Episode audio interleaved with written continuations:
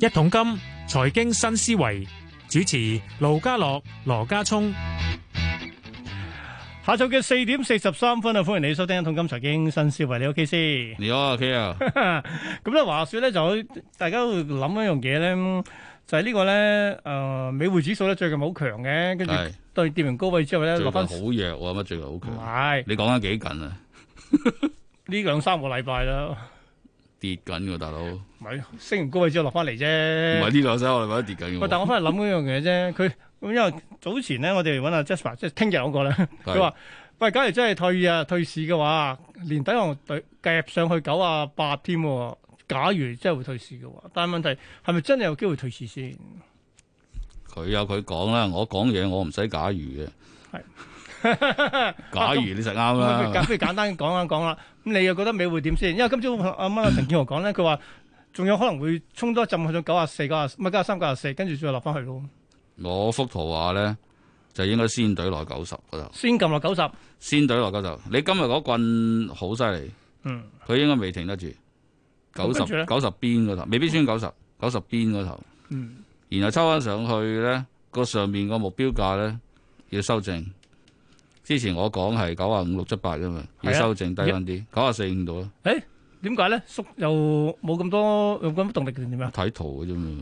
真係冇嘢。點解啊？講完點解你揾啲揾啲多古仔多口水嗰啲 講啊？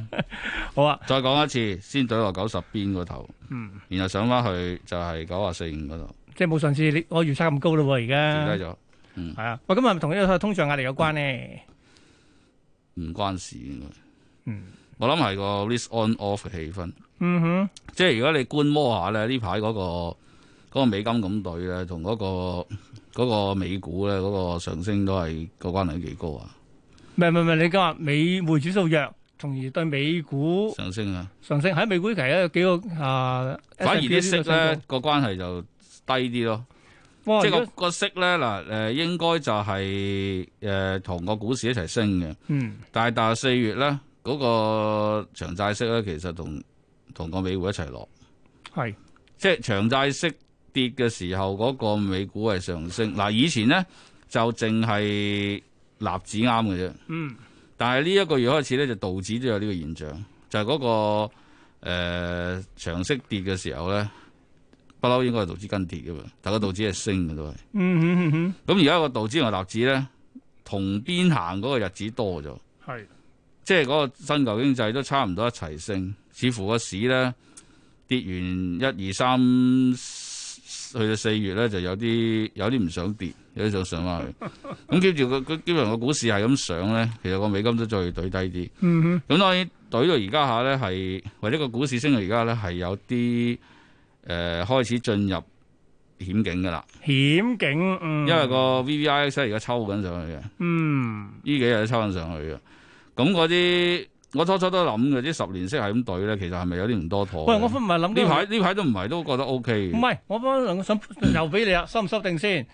連先股呢、個舉個例，第二季尾就兩厘嘅，而家有冇需要修訂？唔使修訂。啊，嗰幅圖相當之好， 仲我嗰十年未懟完嘅，懟到月尾嘅要。係即係以佢而家咁行咧，就真係呢半甚至穿埋都唔記。嗯，而家係誒一五六幾啊嘛，係啊一係五啊六四十到啦。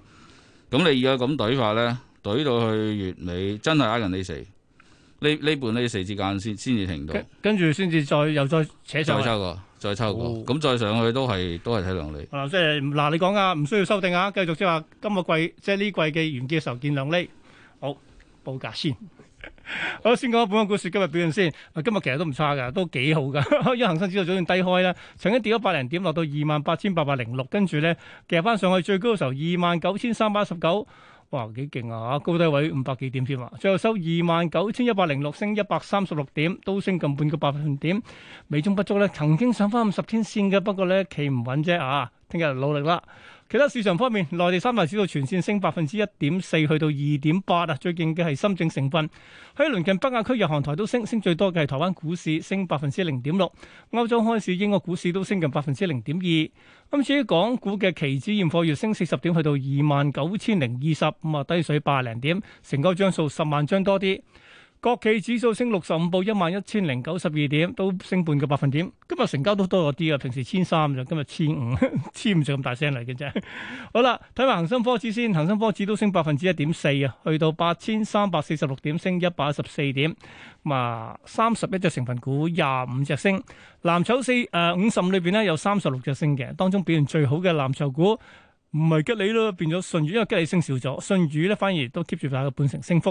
咁咧吉利咧係升近半成，最差係邊個？最差係阿里巴巴跌咗百分之一點五啊！好啦，十大榜第一位騰訊，騰訊臨尾都回翻五蚊啊，報六百二十七，跟住係阿里巴巴跌三個六，落到二百三十二。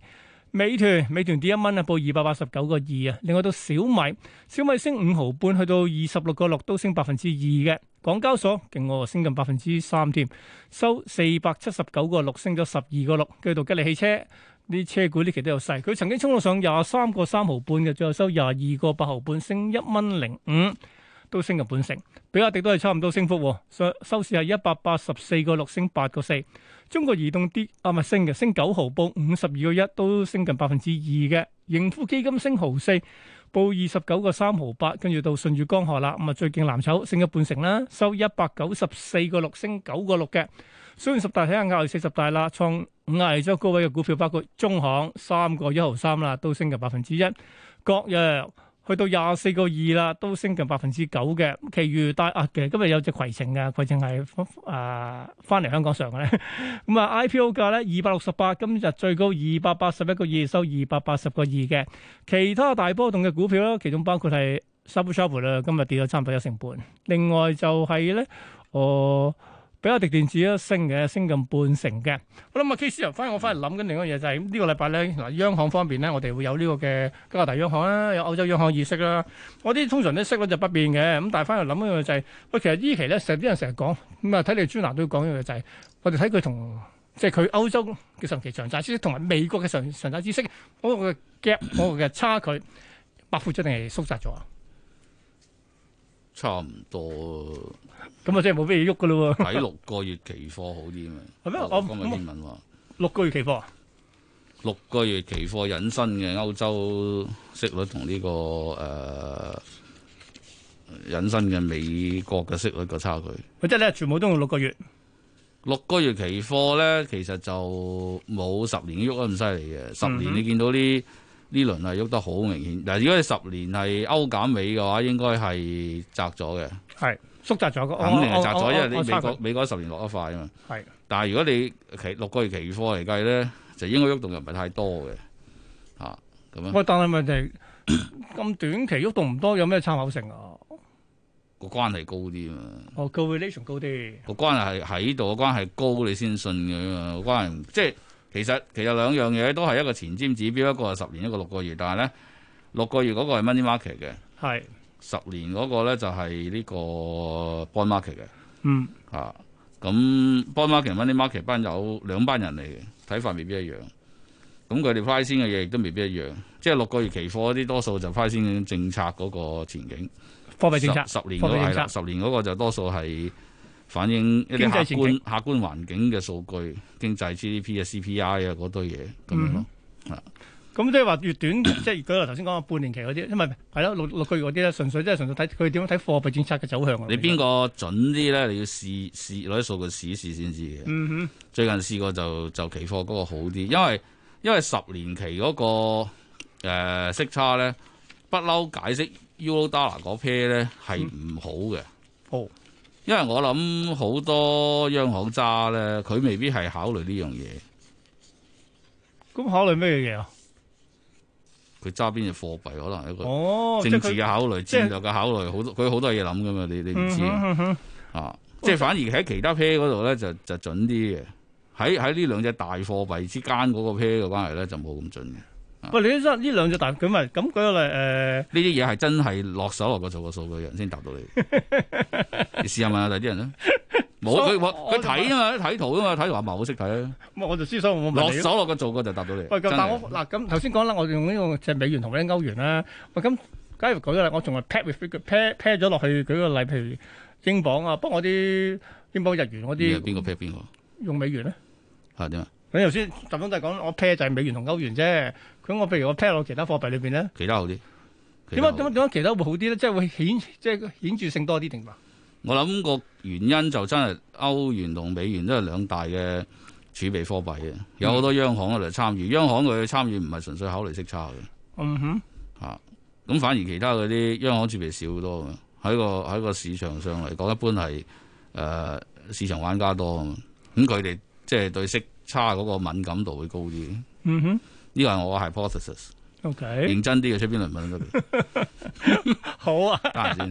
喂，但係我覺得咁我做乜？既然我咁我又唔係睇咁強嗰所謂嘅貨幣政策嘅，我中意睇經濟前景。我係咪走翻去睇十年期咧？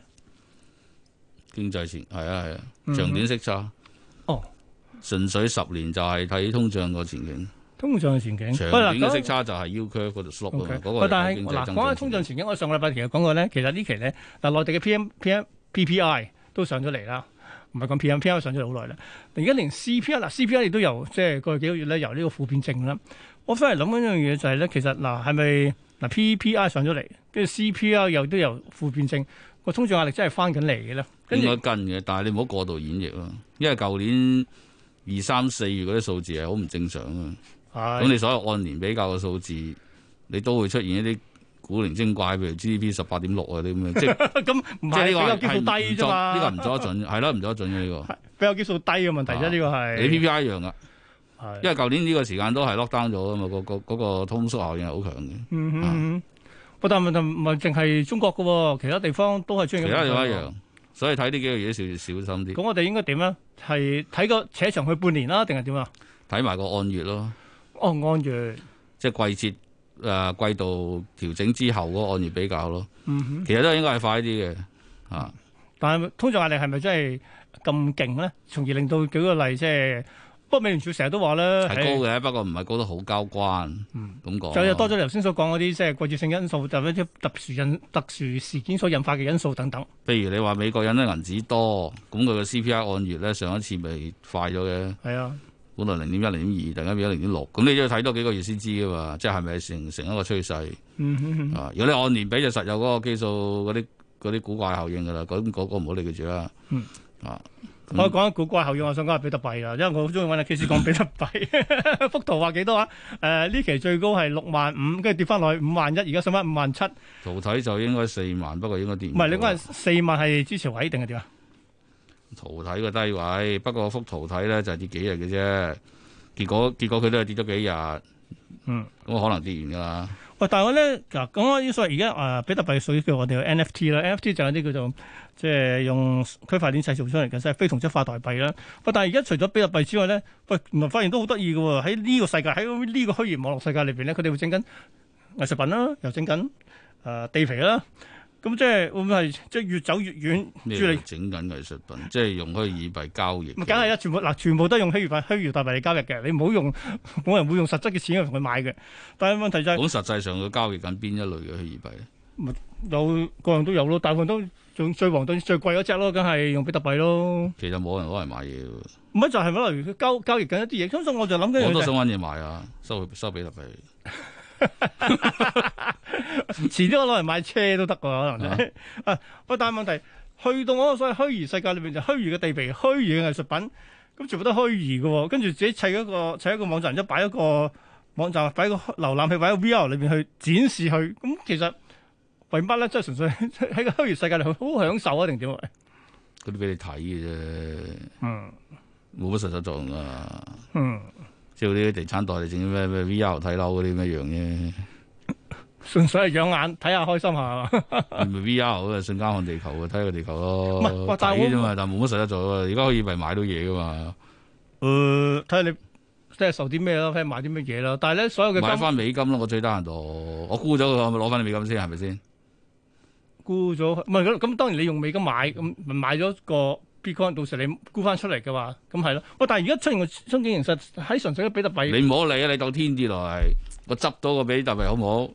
咁我就執到我咪攞然去美之金後買然之，後我賣咗佢。咁我攞去賣個咯，我我買翻美金得噶嘛？呢個係哦，有有係咯，呢個有好平老台好有老街平實台嘅啊作嘛用嚟喎，呢個係。喂，但係咧嗱，假如係咁嘅話，而家出現幾樣嘢嘅，買 Bitcoin 啦，買 Bitcoin 嘅 ETF 啦，買 Bitcoin 嗰啲嘅交易所 Bitcoin E 啊， ETF 冇喺美國上市喎，好似。咪就買 Bitcoin 嘅，OK，買 Bitcoin 嘅交易交易所啦，等等。咁其實 Coinbase 嚟講係咯，Coinbase 係咯，咁其實買邊只好啊應該就 Coinbase 你美其實咁股咪交全易部都時段先買賣得，如果唔係咧，因為個問題就係 Bitcoin 咧就 round the clock trade 嘅。係一個禮拜七日，每日廿四個鐘。咁你如果你 Coinbase 咧，雖然佢跟一個 Bitcoin 嗰個價貼都好咧，咁佢如都果會有你即係停止交易，即係停止交易時你段有啊嘛收市時間係咯係咯嘅時候，你會 gap up gap down 啊嘛，裂口高低開。咁你知而家啲比特幣，即係假冇錯使你用美股交易時段，你裂口高開低開成千蚊嘅嗰度美金啊都 幾係咁嗰度有個風險喺度咯。即係即係你你係買，不如直接直接買 Bitcoin 喎。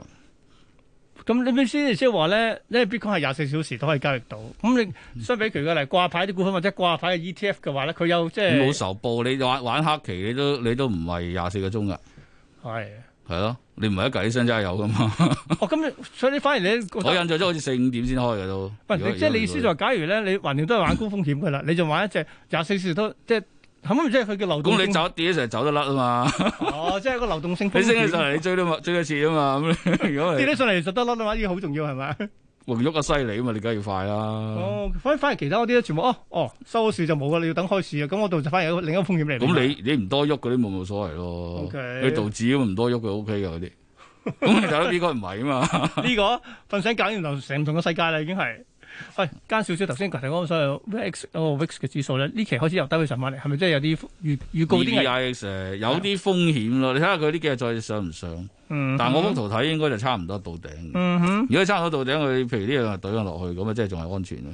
哦，如果再上就小心啲啦，係咪咪啊，啫？準備走人，嗯好，今日傾到呢度，下星期再揾 K C 啊上嚟再講下啲圖啊，講下啲圖，好，拜拜。好。